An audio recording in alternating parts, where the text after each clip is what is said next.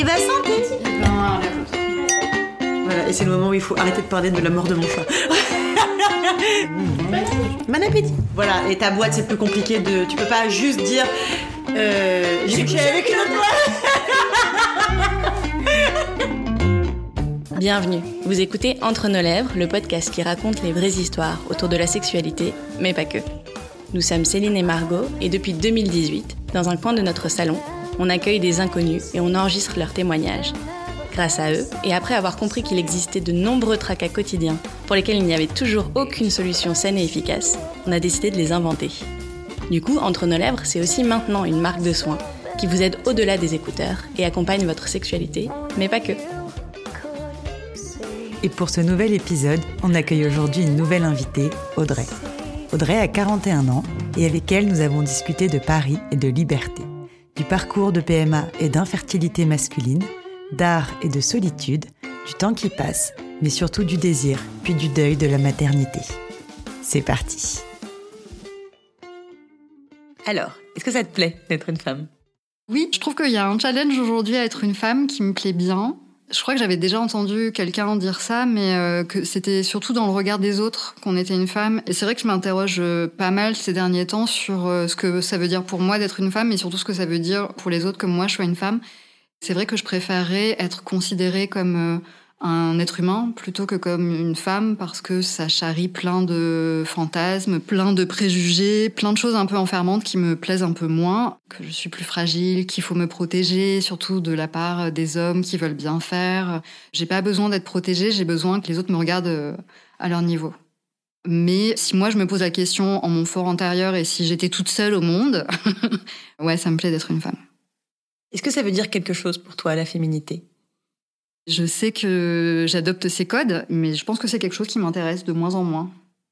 Mais surtout, j'aimerais que ce soit pas important pour les autres, qu'ils en aient rien à foutre, parce que moi, je me rends compte que parfois, quand euh, ça fait trois jours que je bosse sur un projet, que je suis chez moi, je suis en pyjama, je suis dégueulasse, euh, je me trouve vachement plus intéressante que les jours où euh, je suis un peu moins bien dans ma peau. Mais alors là, tu peux y aller, je suis sapée, je suis maquillée, je suis coiffée.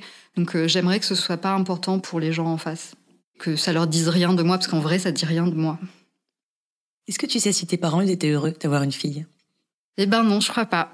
Ma maman était pas ravie à l'idée d'avoir des enfants tout court, et mon père, c'est à peu près sûr, c'était, euh, il n'était pas ravi d'avoir des filles. Lui, il voulait un garçon. Alors le contexte est un peu particulier parce que j'ai une sœur jumelle. Donc voilà, c'était pas déjà une petite fille qui débarquait, c'était deux, alors qu'on avait déjà une grande sœur qui était déjà censée être un garçon dans les fantasmes de mon père principalement. C'est déjà, elle est arrivée un peu par accident. Elle est arrivée, mes parents étaient très jeunes et euh, ma sœur et moi, donc c'était sûr qu'on n'était pas désirés, mais ma mère était absolument pas ravie d'avoir euh, de nouveau des enfants. Et le couple de mes parents était très dysfonctionnel. Hein. Je pense qu'ils se sont mis ensemble clairement parce qu'il y a eu cette histoire de grossesse euh, un peu accidentelle qui est arrivée, puis qui a tout précipité. En fait, mon père, il était très euh, inscrit dans cette idée euh, du patriarcat. En fait, il cochait toutes les cases de la fiche Bristol, de ce qu'était un homme et de ce qu'il fallait euh, dégager socialement. Et donc, dans cette fiche Bristol, il y avait le fait d'être patriarche. Donc lui, son idée d'être parent, il s'inscrivait surtout là-dedans. Après, il était aussi très démissionnaire en tant que père. Il n'était pas beaucoup là. Il avait une profession qui l'emmenait beaucoup en déplacement. Donc, il savait très bien qu'il allait pouvoir s'appuyer sur une femme qui allait tout gérer, en l'occurrence je pense que ma mère était vachement plus originale que mon père. Elle, elle en avait rien à foutre d'être une femme accomplie et encore moins être une femme accomplie par sa maternité.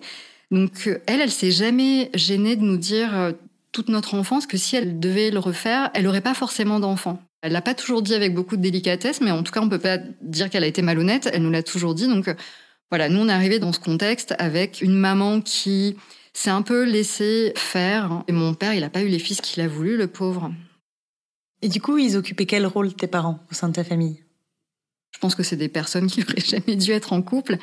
Et ils étaient beaucoup dans le conflit. Et à la fois, il fallait être en couple, il fallait faire des enfants, il fallait se marier. Donc ils ont vraiment fait tout ce qu'il fallait dans le bon ordre. Mais ça n'a pas fonctionné, en fait. C'était assez terrible entre eux. Et ils se sont séparés au bout de 14 ans de mariage. Donc ma sœur et moi, on avait 4 ans. J'ai pas de souvenirs de mes parents ensemble. Les premiers souvenirs datent de la période du divorce qui a été euh, très compliquée. Ça a été une guerre des tranchées. On a vécu avec notre maman qui euh, a fait ce qu'elle pouvait pour trouver des boulots, enfin pour répondre à des problèmes un petit peu urgents. J'ai l'impression que c'était plus facile pour mon père, qui était une sorte d'intermittent de la paternité, qui gérait pas vraiment le quotidien, qui euh, était très éloigné de ce qui pouvait se passer dans nos vies, nous faisait des cadeaux, il nous prenait en vacances, mais bon. Et ta mère, comment elle s'en est sortie avec euh, le fait de ne pas avoir trop voulu d'enfants et puis à un moment quand même de se retrouver mère célibataire de trois petites filles? Ma mère, ça a été compliqué la maternité pour elle. Je pense qu'en fait, elle a fait face. Elle nous a aimés, hein. je pense que mes, deux parents nous ont aimés, mais euh, je me suis toujours dit que moi, je ferais mieux, moi, je ferais autrement hein, quand je serais maman. Est-ce que tu as pu avoir une discussion avec elle à propos de ça une fois adulte? J'ai essayé une fois, mais hum, je crois que elle n'a pas compris que j'avais des questionnements par rapport à la relation parent-enfant qu'on avait. Je pense qu'elle m'a vu venir en se disant, elle va critiquer ma manière de faire, elle va remettre en question mon rôle de maman, elle va me plomber, quoi, sur comment j'ai été leur maman. Et elle m'a mis un stop tout de suite. Ma maman est décédée il y a sept ans, donc c'est une conversation que j'avais. Euh, j'étais adulte, hein, mais je me souviens qu'un jour comme ça, je ne sais pas d'où me sont poussées ses ailes on pouvait pas trop remettre en question ce qu'elle était, ce qu'elle faisait. Donc il y avait une petite peur de son tempérament volcanique. J'ai pris quand même euh, mon courage pour euh, essayer de lui poser des questions sur cette période de notre vie, sur notre enfance, sur comment elle avait géré ça. Et je me suis pris un immense stop et je me suis dit, OK, j'aurais pas mieux et il faut lâcher l'affaire. Et c'est vrai qu'à partir de là, je n'investis plus ma relation avec ma mère. À partir de là, j'en attends plus rien. Il faut faire un deuil et euh, accepter que j'aurai pas les réponses à mes questions et c'est pas grave. Est-ce que tu lui en veux d'avoir été autant transparente avec vous? Je lui en veux pas d'avoir été transparente, je lui en veux sur le peut-être l'indélicatesse parce que si elle, elle n'avait pas demandé à être là, nous encore moins. Et il me semble que dans la relation parent-enfant, il y a quand même une grosse responsabilité du côté des parents c'est un peu l'indélicatesse et l'impression qu'on a été euh, des euh, empêcheuses dans sa vie. C'est pas très agréable en fait de sentir qu'on a empêché notre parent de faire quelque chose. T'as grandi avec quelles images toi du coup concernant les filles et les garçons et plus tard les femmes et les hommes? J'ai intégré très vite que pour mes parents, en tout cas, être une fille c'était moins bien qu'être un garçon. Il y a toujours eu cette idée euh, latente dans mon éducation que bah, déjà qu'on avait le mauvais goût de pas être des garçons, c'est horrible. Donc déjà, non mais vraiment, vous n'avez pas fait d'effort. Hein. Non mais l'outre tu danses quoi. Il fallait euh, voilà faire profil bas et euh, moi j'en ai pris le parti tout de suite en me disant que j'allais être une petite fille parfaite pour être la moins pénible possible. Dans mon idée, euh, quand on était plus tard une femme, on était maman, on était mariée. Peut-être pas à la botte de son mari, mais en tout cas, voilà, moi, vraiment, le, le schéma patriarcal m'allait complètement quand j'étais petite. C'était l'idée que je m'en faisais. Et tes sœurs, elles étaient comme toi C'était important pour elles aussi de se conformer euh, à ce moule? Non, elles étaient vraiment vachement plus libres que moi dans leur tête. Elles étaient euh, rebelles et garçons manqués. Il y avait un vrai contraste entre nous. Après, ça ne veut pas forcément dire qu'elles se sentaient plus libres. Hein. Peut-être que le fait d'être un garçon manqué, c'est aussi une façon d'être un peu plus un garçon pour votre père. Toi, au contraire, limite, as beaucoup plus épousé ce rôle de petite fille qui, du coup, était à l'opposé de ce que ton père euh, voulait finalement. Ou ton père, tu penses que c'était important, quitte à ce que tu sois une fille, autant que tu, vraiment tu remplisses toutes les cases de la vraie petite fille parfaite. C'est ça. En fait, il fallait faire tout bien. Et pour le coup, il n'y a jamais eu de, questionnement par rapport à mon genre, par rapport. Euh, euh, j'étais une fille, c'était pas de bol, mais en tout cas, moi, je me suis toujours sentie hyper alignée avec ça. Et mes sœurs, oui, peut-être pour correspondre à l'idée de ce fils que mon père n'a jamais eu et aurait voulu avoir elles étaient garçons manqués, ou alors c'était juste dans leur caractère, c'était, elles étaient juste comme ça. En tout cas, elles, elles euh, avaient moins à cœur d'être une petite fille parfaite, quoi. Elles s'en foutaient, c'était pas leur truc. Est-ce que tu te rappelles de ton premier souvenir par rapport à la sexualité? Alors je crois que aussi loin que mes souvenirs remontent, j'ai toujours su ou à peu près su ce que c'était que la sexualité. En tout cas, ça a toujours fait partie du paysage. Je savais que c'était un truc de grande personne. Je crois que j'ai toujours été hyper curieuse et j'attendais ce moment où ça allait être mon tour et où moi aussi j'allais pouvoir découvrir ce truc. Tout premier euh, souvenir, je me souviens pas. Je sais que j'ai eu des petits jeux sexuels avec euh, des petits copains. J'ai eu des petits copains tout de suite. Dès la maternelle, je faisais des bisous et tout. Puis j'ai le souvenir d'un amoureux que j'avais au début de la primaire. Euh, avec qui on, on avait des petits jeux sexuels en tout consentement. Tout le monde était très consentant, mais je pense qu'on se rendait pas compte de ce qu'on était en train de faire et c'était un peu osé, mais on était juste hyper curieux. Il y avait pas de domination entre nous. On était euh, complètement euh, tous les deux hyper d'accord sur ce qu'on faisait. On était curieux, on s'amusait et euh, je pense qu'on avait très conscience qu'on faisait quelque chose de l'ordre de la sexualité. J'ai des images comme ça, j'ai des flashs de nous dans des toilettes de l'école primaire, clairement avec le pantalon sur les chevilles, à se toucher l'un l'autre. des choses un peu osées. Enfin, c'était pas juste des bisous, quoi. Et quand est-ce que tu t'es dit, ça là, ce truc, ce que je faisais quand j'étais petite et tout, c'est de la sexualité? Ou t'en avais conscience dès ce moment-là? J'ai tout de suite eu conscience que c'était euh, de sexualité euh, dont il s'agissait, mais je sais pas d'où ça vient, c'est marrant. T'as jamais fait surprendre par des adultes? Si, je me suis fait surprendre une fois. mais je me suis fait gauler une fois par ma mère euh, en train de me frotter à une peluche dans ma chambre. Ma mère qui avait la mauvaise manie de ne pas frapper à la porte de ma chambre pour rentrer. Et il y a cette scène lunaire où elle entre dans ma chambre pour me dire je ne sais plus quoi. Et moi, je suis vraiment à califourchon sur ma peluche, sur mon lit. Il y a zéro équivoque de ce que je suis en, ce que sur ce que je suis en train de faire. Et ma mère me parle comme si de rien n'était de ce dont elle était venue me parler. Et moi, je pense que je deviens absolument rouge, écarlate. Et elle repart vraiment comme elle est venue. Euh, genre, on n'en parle pas. On met ça sous le tapis. T'avais quel âge? 10 ans. C'était à peu près à cette époque-là que t'as découvert la masturbation? Non, j'ai découvert la masturbation plus tard. En fait, j'ai eu vraiment les hormones en folie autour de 12-13 ans. Moi, vraiment, à 13 ans, j'avais qu'une idée en tête, à part avoir des bonnes notes à l'école, c'était me dépuceler, en fait. vraiment. Et la masturbation est arrivée un peu plus tard, je pense, vers 14 ans. Mais comme ça fonctionnait pas trop et que hum, j'étais un peu déçue et j'étais un peu flemmarde, du coup, j'ai arrêté. J'ai repris que très très très très tard, euh, vraiment euh, passé 30 ans entre les deux. Je me suis pas vraiment masturbée. Après, j'ai eu des relations sexuelles, mais euh, il n'y a pas eu de masturbation. Et du coup, la première fois, c'est quelque chose que tu attendais avec impatience? Oui. À 14 ans, j'étais fin prête. les relations avec les garçons m'intéressaient beaucoup. J'avais des crushs tous les deux jours. Enfin, bref, vraiment les hormones en folie. Et quand tu avais 14 ans, les hormones en folie, pour toi, ça allait être quoi, faire l'amour? Qu'est-ce que ça représentait? J'avais conscience que c'était un plaisir physique d'abord. Je, je, étrangement, j'avais pas, euh, pour moi, le tout le tralala à côté de euh, ça doit être euh, un mec très important dont je suis très amoureuse et tout. Ça avait pas beaucoup d'importance en fait. C'était vraiment ce plaisir physique. J'avais une idée de ce que ça pouvait être et j'avais vraiment hyper envie de découvrir ça. Et le garçon avec qui tu le faisais était pas si important? T'avais pas besoin d'être amoureuse de lui par exemple? Non, je me doutais bien que la première personne avec qui j'allais euh, passer à l'acte serait certainement pas l'homme de ma vie et euh, il fallait le faire quoi qu'il arrive et j'en avais très envie. Enfin, je pouvais pas me permettre de m'encombrer avec des considérations de l'ordre de euh, ah il faut qu'on s'aime, ah il faut que ce soit romantique. Non, il fallait que ça se passe surtout et du coup j'étais juste très impatiente. Ma meilleure amie à l'époque aussi était assez euh, obsédée par la question, donc je pense que toutes les deux on faisait un peu euh, une espèce d'émulation de groupe comme ça où ouais on se disait qu'on en avait très envie.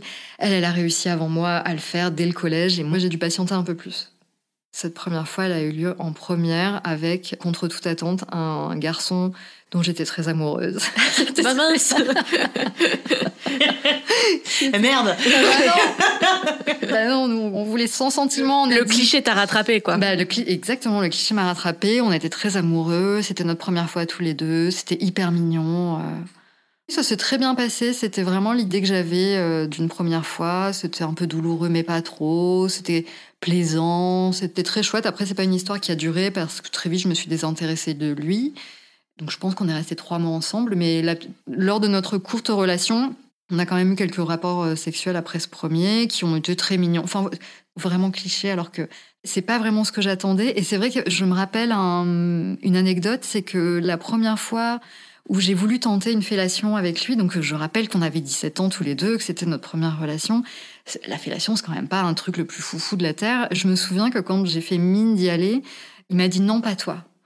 Je me suis dit, what? Ok, bon, ben, on n'a pas les mêmes. Euh, Comment ça, non pas toi? Bah, Parce que tu n'es pas une fille comme ça. Voilà. Ah, d'accord. Parce que je ne suis pas une fille comme ça et que moi, je, suis certainement la future mère de ses oh, enfants. Je peux pas le sucer, tu comprends. Et à partir de là, il y a eu un truc où je me suis dit bon, on va pas se marrer tous les deux sexuellement si on en est sur ce genre de considération. Donc, euh, je me suis, je pense, désintéressée de lui assez rapidement, puis on a rompu. Euh, ouais, cette histoire, elle a duré trois mois.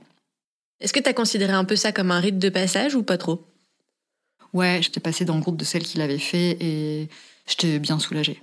Puis ça m'avait plu quand même, euh, ça avait un peu euh, rempli son office. Donc euh, ouais, j'étais contente. Est-ce que cette première fois, tu as pu en parler à ta meilleure amie ou est-ce que tu as pu en parler à tes parents? J'en ai parlé avec mon autre sœur, ma grande sœur, chez qui je vivais à ce moment-là. Il s'est passé un truc assez marrant, c'est que je ne sais pas comment on s'est débrouillé, mais ça s'est passé dans le lit de ma grande sœur. il y a eu un peu de sang sur ses draps et j'ai changé les draps. Quand elle est rentrée à la maison, elle a vu que ses draps étaient changés et elle m'a dit euh, qu'est-ce qui s'est passé? J'ai pas répondu, mais voilà, elle avait compris. On a rigolé. je pense qu'on en a discuté elle et moi. J'en ai pas discuté avec euh, ni ma sœur jumelle ni ma mère mais j'en ai discuté avec ma grande sœur. Enfin, j'avais des interlocuteurs globalement, puis j'avais mes copines qui étaient un peu en avance sur moi. Ta grande sœur, c'était la personne dont tu étais la plus proche? C'est surtout que j'habitais chez elle à ce moment-là. J'avais, je pense aussi choisi mes études en fonction de ça, peut-être, de pouvoir euh, me barrer le plus possible de la maison. Il se trouve qu'il y a eu un micmac qui a été fait et j'ai réussi à aller vivre chez ma grande sœur qui habitait à côté d'un lycée dans lequel je pouvais faire euh, la section euh, artistique que je voulais. Et c'est à partir de là qu'il y a vraiment eu une émancipation que déjà rien que au niveau scolaire, en fait, j'ai plus du tout choisi la voie qu'on avait un peu décidée pour moi ravie d'arrêter d'être la petite fille parfaite, euh, ce qu'on attendait de moi. En fait, je prenais ma, liberté et c'était très bien. Et j'étais ravie de plus obéir, entre guillemets.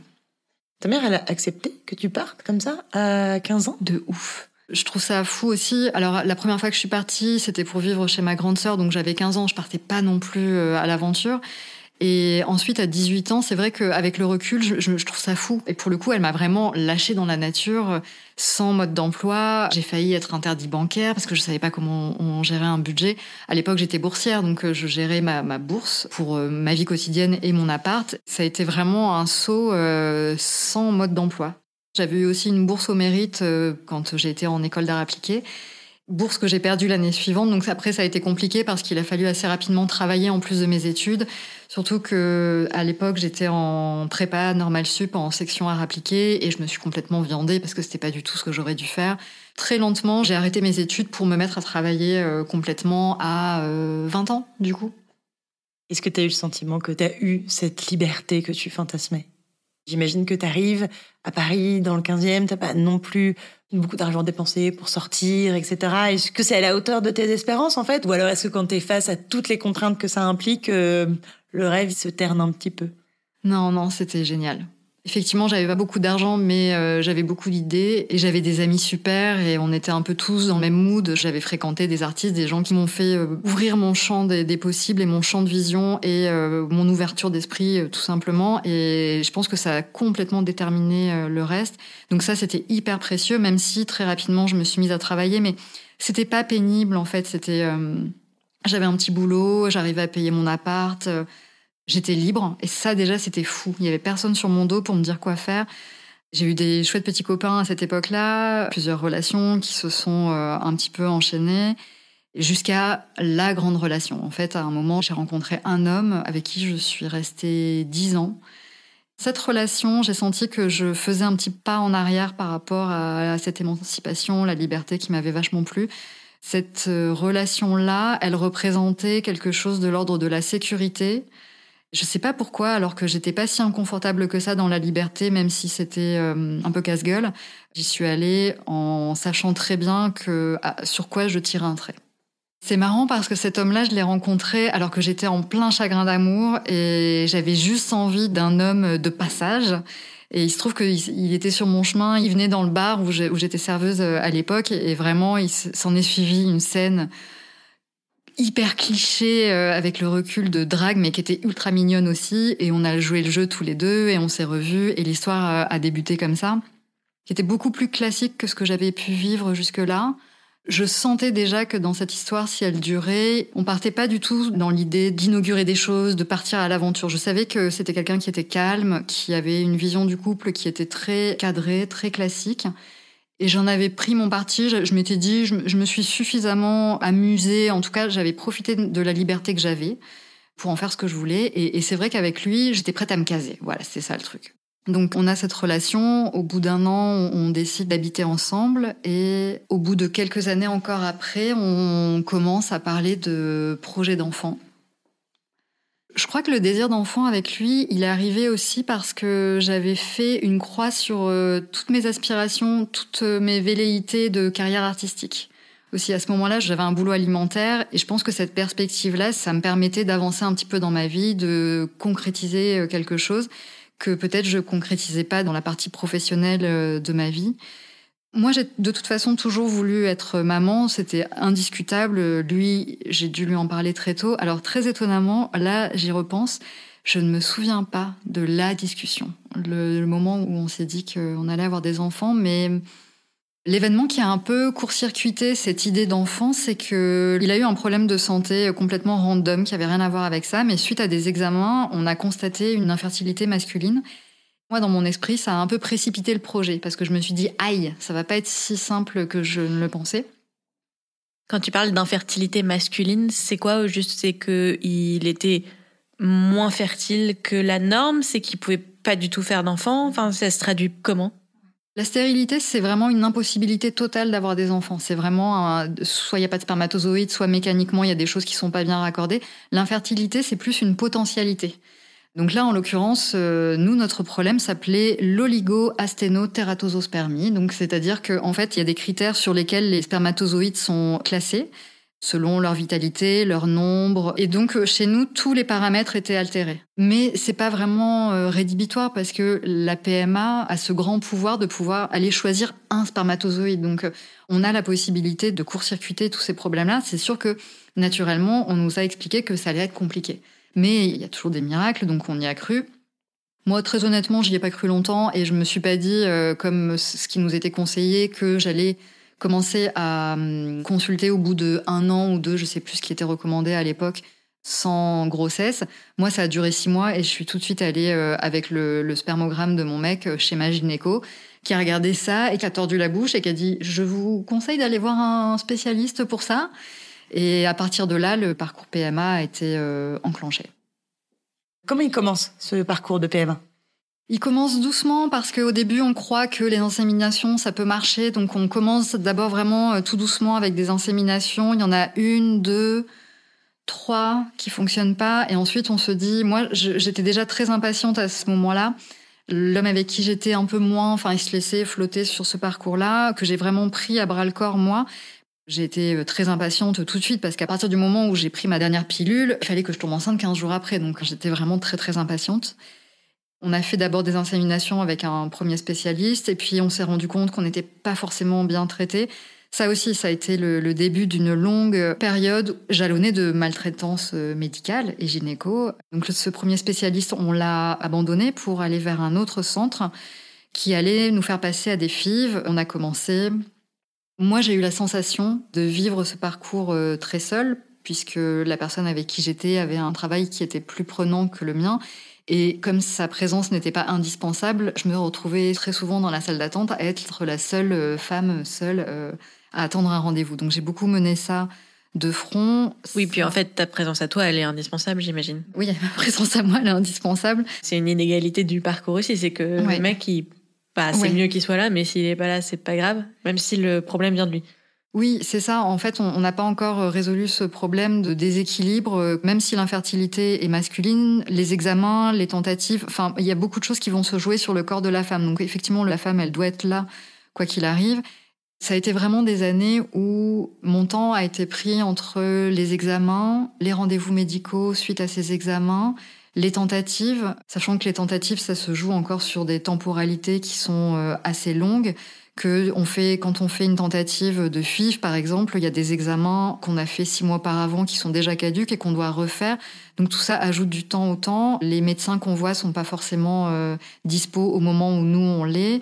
D'ailleurs, c'est une période où on devient dingo parce que comme on a envie que les choses aillent le plus vite possible, c'est très difficile, ne serait-ce que de programmer des vacances. Parce qu'on se dit, avec le bol que j'ai, je vais programmer des vacances au moment où tous les feux sont ouverts pour faire une tentative. Et moi, je serai en train de bronzer sur la plage. C'est insupportable comme idée. Donc, c'est vrai qu'il y avait même des années où euh, j'avais beaucoup de mal à programmer des choses hors de ce parcours de PMA. Il se trouve que ça reste encore un mystère aujourd'hui puisque notre cas n'était pas rédhibitoire. On avait une infertilité masculine qu'on pouvait, grâce aux techniques, dépasser. Et aucun problème de fertilité qui a été euh, découvert de mon côté. Donc euh, notre cas, il, devait être simple. Il s'est avéré qu'on s'est mangé des murs à chaque tentative, ce qui déjà nous nous rendait dingue. Et ce qui rendait dingue aussi les médecins, qu'on mettait en échec en fait quelque part, et on a eu des réactions pas très très cool de leur part parfois. J'ai le souvenir de services de PMA dans les différents centres où j'ai été avec euh, du personnel débordé. Les gens nous signifiaient qu'ils n'avaient pas le temps. En fait, c'était souvent soit des secrétaires, soit des sages-femmes. Beaucoup de discours euh, quand on essaye de prendre un rendez-vous, beaucoup d'impatience, beaucoup. De... Enfin, moi, j'ai vraiment eu la sensation qu'on me parlait très mal, qu'on s'occupait très mal de moi et surtout qu'on n'en avait rien à faire, que ce soit encore plus difficile et que bah, si j'abandonnais, finalement ça arrangeait un peu tout le monde puisque eux ils se débarrassaient d'un cas dont ils n'arrivaient pas à résoudre et puis euh, ça désengorgeait le service.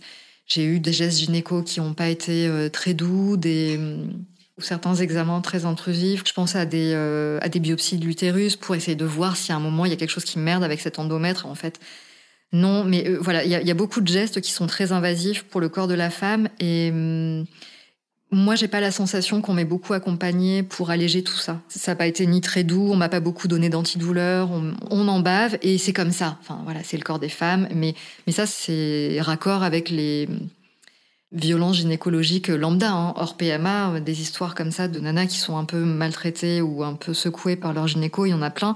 Moi, j'ai pas échappé à ça. En plus, à un moment, en fait, il faut décider que soit on passe au-dessus de ça, soit on va se battre euh, pour chaque geste qu'on trouve pas ok, et, ce serait sans fin. En fait, on a vraiment euh, besoin à ce moment-là que ça aille vite.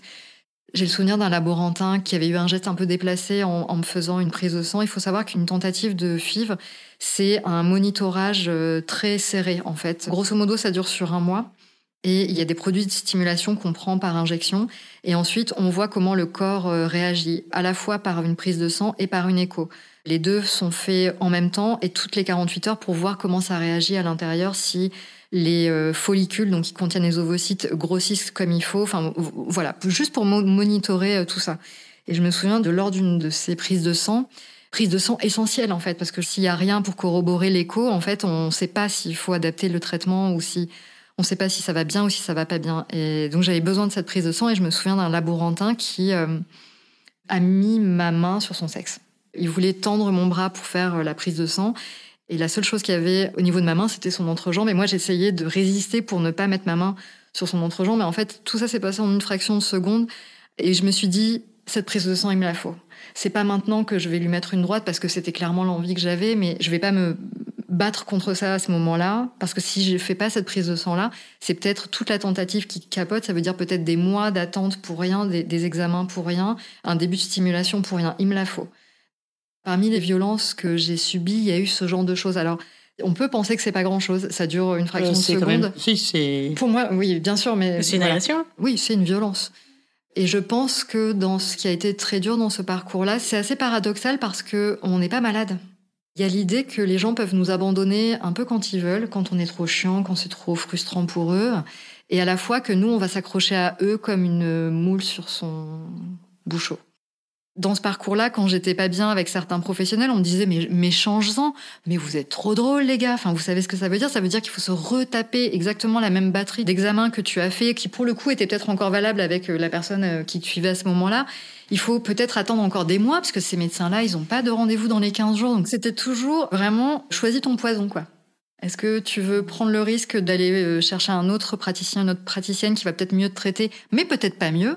En tout cas, la seule chose dont tu es sûr, c'est que tu vas perdre un temps fou à changer de centre, à changer de professionnel euh, qui va te prendre en, charge. Vous avez été jusqu'au bout du parcours Vous avez fait les quatre FIV oui, on est allé jusqu'au bout du parcours. Ce que je savais pas à cette époque-là, c'était que les compteurs étaient remis à zéro. Effectivement, en France, le parcours maximal remboursé, c'est 4 FIV. Ça veut dire quatre tentatives avec X transferts d'embryons pour chaque FIV. S'il y a un seul embryon euh, lors d'une FIV, bah, il y a un seul essai, mais si, euh, disons, il y a cinq embryons, il se peut qu'il y en ait un frais qui soit transféré et les autres soient mis au congélateur pour euh, être utilisés lors d'un autre euh, transfert, ce qu'on appelle un transfert d'embryon congelé. Euh. Mais voilà, donc ça, ça représente une FIV. On en a quatre comme ça, peu importe le nombre d'embryons qu'on obtient. S'il n'y a pas d'embryon obtenu, la FIV n'est pas comptée. Et si une grossesse est obtenue avec une FIV et que il y a eu un battement cardiaque, la FIV n'est pas comptée non plus. C'est-à-dire qu'en fait, c'est ce qui nous est arrivé au bout de quatre fives, je suis tombée enceinte. Tout ça est arrivé au bout de cinq ans, quand même. Cette grossesse est très suivie. J'ai des échos tous les 15 jours. Je deviens un peu experte de mon propre cas, je crois, comme beaucoup dans ce parcours-là. Parce que les années, quoi. Parce qu'à un moment, tu fais que ça de ta vie. Et je savais, moi, à chaque rendez-vous d'écho, à quoi ça devait ressembler. Et, et c'était pas exactement euh, ce qui était attendu. Et jusqu'à cette fameuse écho où on a un embryon et on a un battement cardiaque. Sauf que le battement cardiaque est pas satisfaisant et on se donne rendez-vous 15 jours plus tard. Et donc, c'est 15 jours plus tard qu'on a appris que la grossesse était arrêtée. En fait, cette FIV-là ne compte pas. Donc, en fait, on a pu en, refaire une euh, ensuite. Mais voilà, ça tient à rien du tout. Ça tient à un petit battement cardiaque. Si l'arrêt de la grossesse était intervenu 15 jours avant, on n'avait pas de battement cardiaque et du coup, cette euh, FIV-là euh, comptait. Donc oui, on est allé au bout du parcours pour un pas de bébé.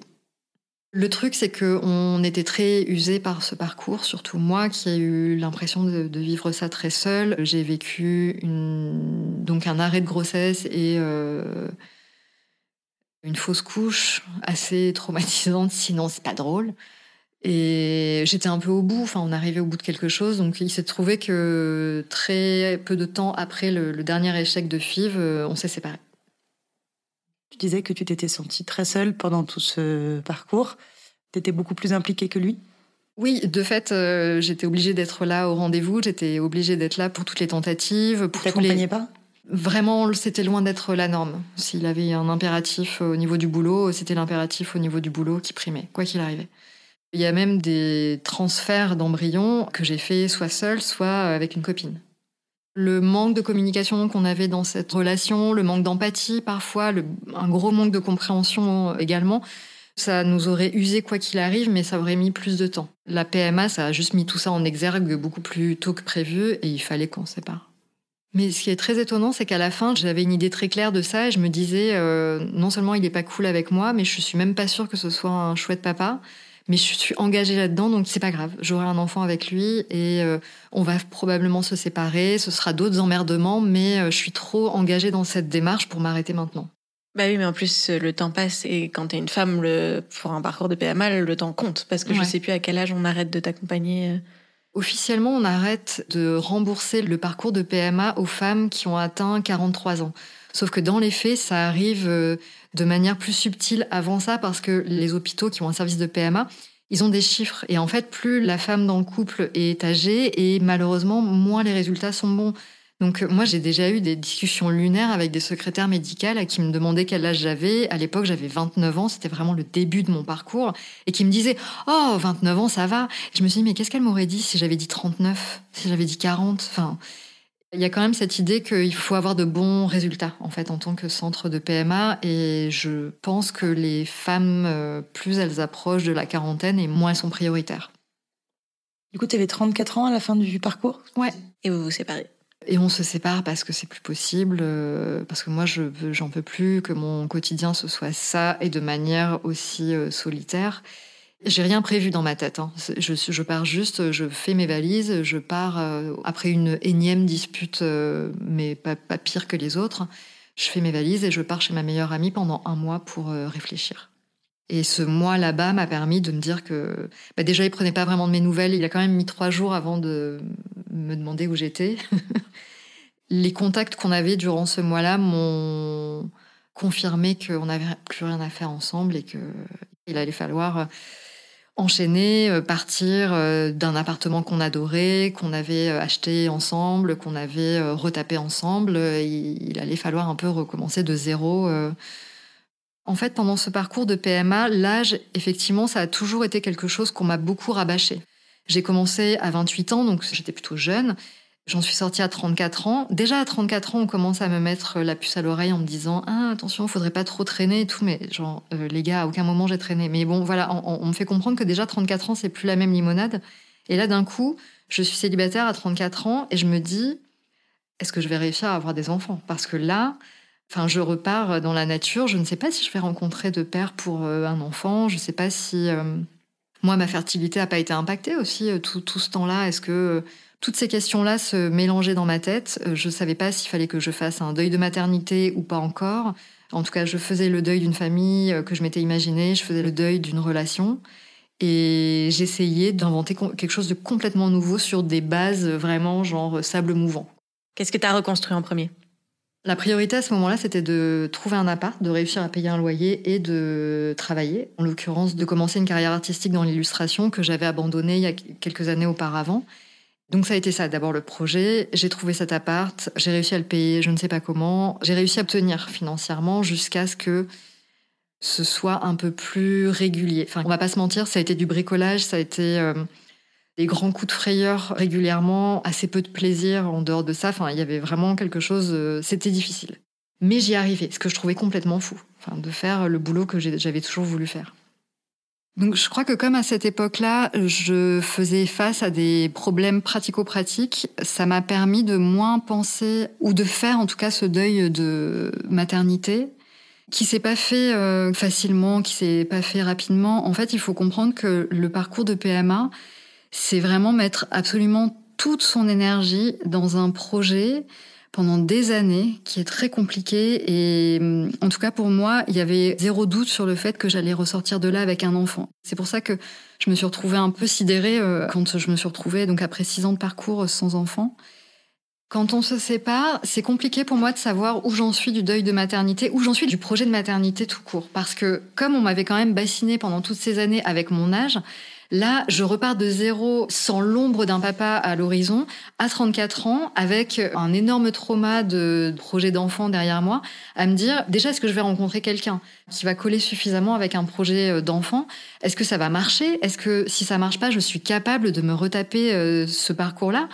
J'avais vraiment le cul entre deux chaises à, pas savoir si je devais faire le deuil de maternité, si je devais me dire, comme beaucoup m'ont dit à ce moment-là dans, dans mon entourage, oui, mais t'es jeune, tu vas retrouver quelqu'un. Et puis tu sais, maintenant, à nos âges, euh, même si t'es jeune, euh, ben en fait, t'as pas 25 ans et les gens, ils vont un peu plus vite. Ils tournent pas autour du pot pendant 10 ans avant de faire des enfants. À la fois, je m'attachais à ça et à la fois, je pensais mes blessures. Donc c'était un peu compliqué. Je savais pas trop où me positionner. Et après, le temps a passé. Et je crois qu'il s'est vraiment passé un twist à 40 ans. Donc j'avais toujours pas l'ombre d'un papa euh, dans mon entourage. Là, je crois que j'ai un peu plus interrogé mon désir d'enfant et surtout, la vie que j'avais jusqu'à cette séparation, je m'étais pas posé la question du désir d'enfant. En fait, pour moi, il était légitime, il était sincère, il venait de moi, il était profond, et vraiment, il y a rien qui allait pouvoir euh, m'empêcher d'y arriver. Là, je me suis un peu remise en question, mais parce que aussi, les temps changent et euh, les discours qu'on entend, euh, par exemple, le non-désir de maternité, c'était quelque chose, j'ai l'impression qu'il y a dix ans, c'était vachement moins audible quand moi j'ai commencé mon parcours de PMA. Et tout ça a aussi fait son chemin dans ma tête à me dire euh, est-ce que c'est vraiment cet amour-là que je cherche? Est-ce que c'est cette expérience de vie-là que je cherche?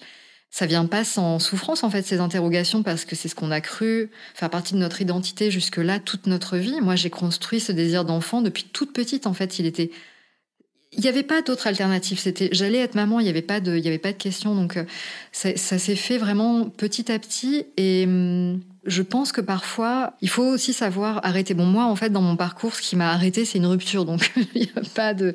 Quand on rompt, c'est un peu compliqué de continuer, mais ce deuil, il s'est fait, et je pense qu'il se fait encore vraiment petit à petit avec euh, la réflexion que j'ai maintenant au calme, sans euh, les turpitudes du parcours de PMA. Et je pense aussi que c'est quelque chose que j'aurais pas pu entendre lors de mon parcours, parce qu'en fait, j'étais trop engagée dans ce parcours-là, j'aurais pas pu l'entendre. Et surtout, je trouvais insupportable que des gens autour de moi puissent me dire, oui, mais peut-être que tu peux lâcher l'affaire, euh, il faut penser à autre chose. Enfin, je pense que ce discours-là, il aurait été audible seulement par une personne qui était passée par le parcours par lequel moi j'étais passée, ou par moi-même. Et en fait, là, c'est ce qui s'est passé. C'est, je pense que c'est un cheminement de pensée que j'ai fait toute seule et qui aurait pas pu se faire par le biais de toutes les personnes qui étaient autour de moi et qui avaient euh, plein de bons conseils sans rien y connaître. Aujourd'hui, tu te sens en paix avec l'idée euh, que tu seras peut-être jamais maman? Oui. Maintenant, on se raconte tous des histoires. J'ai voulu très fort des enfants. On peut se poser la question de est-ce que c'est un choix par dépit ou pas? Honnêtement, j'en sais rien. Je pense que je suis sur la fin du processus. En tout cas, je ne suis plus proactive. Je ne cherche plus ça. Je sais que très probablement j'aurai pas d'enfant et que c'est complètement ok et que j'ai d'autres choses à faire euh, dans la vie et que je dénigre pas du tout ni le projet d'enfant ni ce que ça aurait pu être. En fait, juste ma vie a changé. C'est tout et c'est ni mieux ni moins bien. C'est autrement. Ça m'empêche pas d'aimer euh, infiniment les enfants dans mon entourage qui me le rendent bien.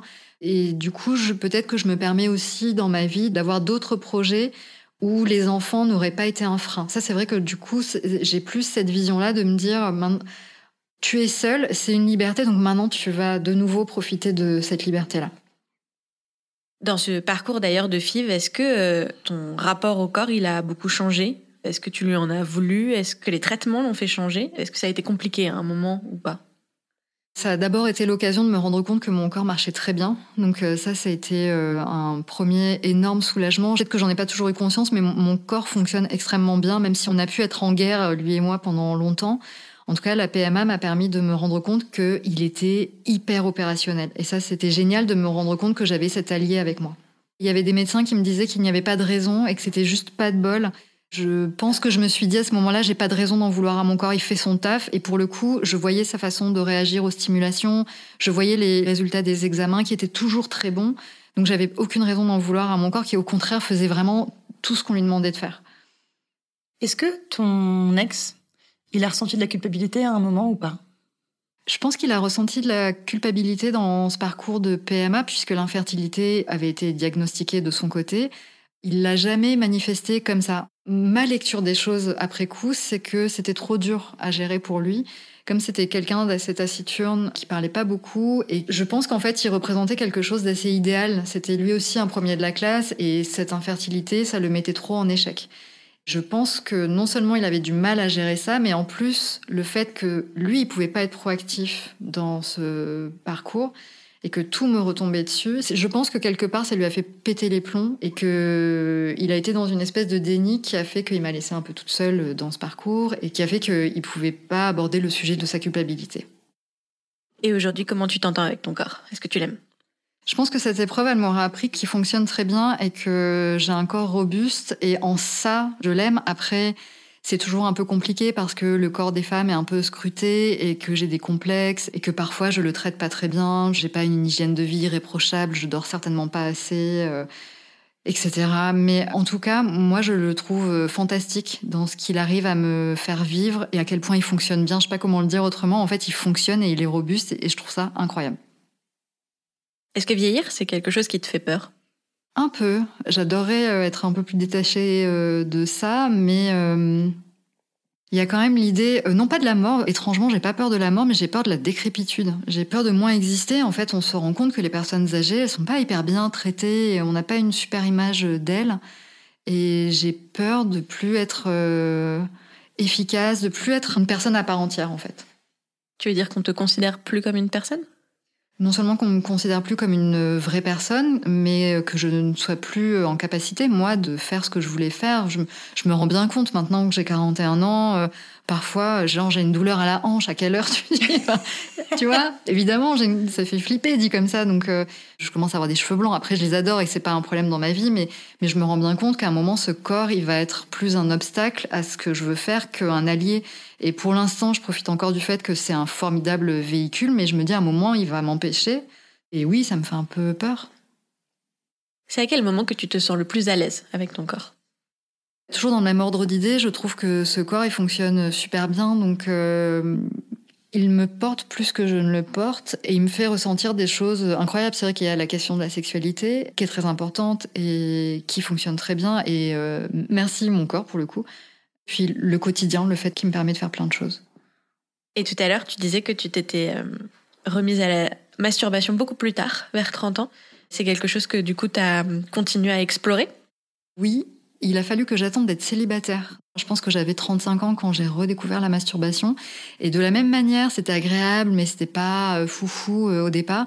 Jusqu'au premier, cette première fois dont je me souviens, où j'ai eu un premier orgasme et je me suis dit, waouh! Et ça, ça a été extraordinaire pour moi et je n'ai eu de cesse depuis ce moment-là de faire des tentatives, de chercher des choses, de, je peux avoir une routine de masturbation, mais vraiment la masturbation pour moi c'est vraiment euh, un terrain de jeu où, euh, où, je tente des trucs et où euh, j'essaye toujours d'avoir du plaisir d'une manière différente. Et c'est génial d'être autosuffisante sur ce sujet-là, même si j'adore le sexe avec d'autres personnes, mais vraiment c'est génial. Est-ce que tu as le sentiment que ta sexualité, elle influence la personne que tu es ou pas? Je sais pas dans quel ordre ça se joue, si c'est la sexualité qui joue un rôle sur la personne que je suis ou si c'est la personne que je suis et les expériences que j'ai eues qui jouent sur ma sexualité.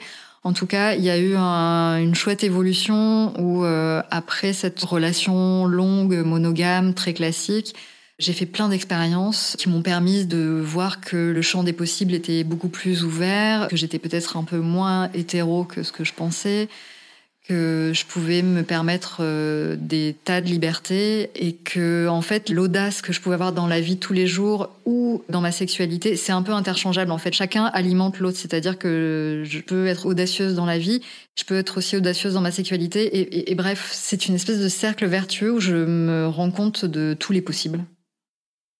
C'est important pour toi le sexe? Ouais.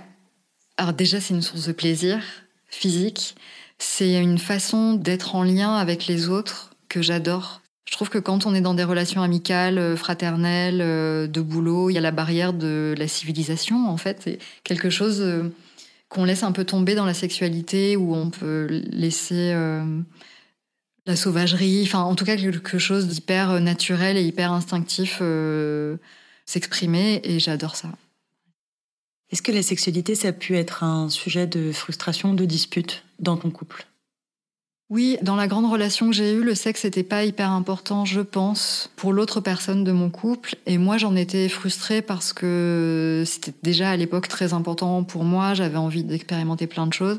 Je me rendais bien compte que c'était pas avec lui que j'allais découvrir euh, de nouvelles euh, pratiques, ni que j'allais avoir une sexualité euh, formidable. J'en avais pris mon parti et aujourd'hui, c'est plus le cas. Je ferai plus une croix là-dessus. Euh, c'est trop important. Est-ce que tu tombes facilement amoureuse? Amoureuse, euh, non. Maintenant, il y a le féminisme qui est passé par là. Euh. Ça a tué ma vie amoureuse. Et euh, les standards, euh, les attentes ont un peu euh, augmenté, mais il faut, faut, dire qu'elles sont souvent au ras des pâquerettes. Elles étaient si basses avant nos attentes. Mais elles étaient tellement basses, mais vraiment, juste une personne décente, ça pouvait faire le job, et même ça, on n'arrivait pas à trouver. Alors, j'ai l'air sévère quand je dis ça, mais c'est vrai que maintenant, je suis beaucoup plus attentive à certains comportements que je pouvais complètement laisser passer avant. Des, pas grand chose, mais si je sens qu'on me regarde pas à égalité, je peux pas entrer dans une relation comme ça, et du coup, je ne peux pas tomber amoureuse. Donc euh, ça fait très longtemps que j'ai pas été amoureuse. J'ai eu des débuts de ah ça me fait des guilis dans la poitrine, mais c'est jamais allé euh, plus loin que ça parce que c'était peut-être des choses que j'avais un peu fantasmées. Donc ça fait longtemps que j'ai pas été amoureuse. Est-ce que tu te revois aujourd'hui euh, te caser, comme tu disais tout à l'heure, ou c'est pas du tout un truc qui t'attire maintenant et tu as plutôt envie de jouir de la liberté dont tu nous parlais? Ben, J'espère bien que maintenant, le fait de se caser, ce sera pas antinomique avec la liberté. Déjà, ce serait mon premier projet. Ça fait tellement longtemps que j'ai pas été dans un schéma de couple que je sais plus comment on fait déjà vraiment concrètement. Et puis, comme il y a aussi le polyamour ou la non-exclusivité qui est en train de faire partie de mon paysage relationnel, je me dis que ce sera pas aussi manichéen que ça. Ce sera pas juste soit couple, soit liberté. Il y aura peut-être un entre-deux avec des personnes qui euh, sont OK sur le principe, avec qui on pourra construire quelque chose de chouette qui nous laisse à la fois nos espaces de liberté et qu'on puisse construire une jolie chose. C'est ce que je me souhaite aujourd'hui. Je ne sais pas du tout si c'est ce qui va se passer, mais j'aimerais bien aller par là. Du coup, c'est la question de la fin. Pourquoi est-ce que tu as voulu venir nous parler de tout ça? Qu'est-ce qui était important pour toi? Ce qui était important pour moi, c'était de dire que on peut sortir d'un parcours de PMA sans enfant, même un parcours de PMA très long, sans être complètement euh, abattu. Tout ce que j'ai réinventé après cette longue relation, euh, tout ce qu'il a fallu casser et reconstruire et que je suis en train de faire petit à petit maintenant, ça me semblait important de dire qu'il n'y a pas d'âge non plus pour euh, réinventer complètement sa vie. On peut repartir de zéro ce que je suis en train de vivre en ce moment et le fait d'abandonner ce projet de maternité, d'être sur la fin de ce processus de deuil, ça m'apprend beaucoup sur moi. Je me rends compte, euh, oui, on peut être heureuse en fait, on peut être heureuse et c'est pas un bonheur au rabais.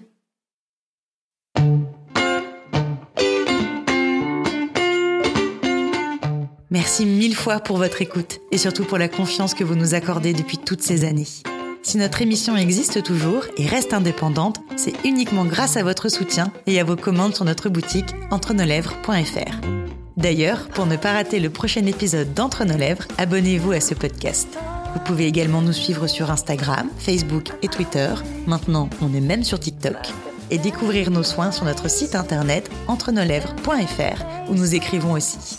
Et n'oubliez pas de vous inscrire à notre super newsletter. On y raconte plein de trucs chouettes. On dévoile nos coulisses, on vous livre tous nos conseils et on partage même tout plein de recommandations. Des livres, des films, des articles, tout ce qui nous a plu ou touché ces derniers temps. Promis, c'est cool.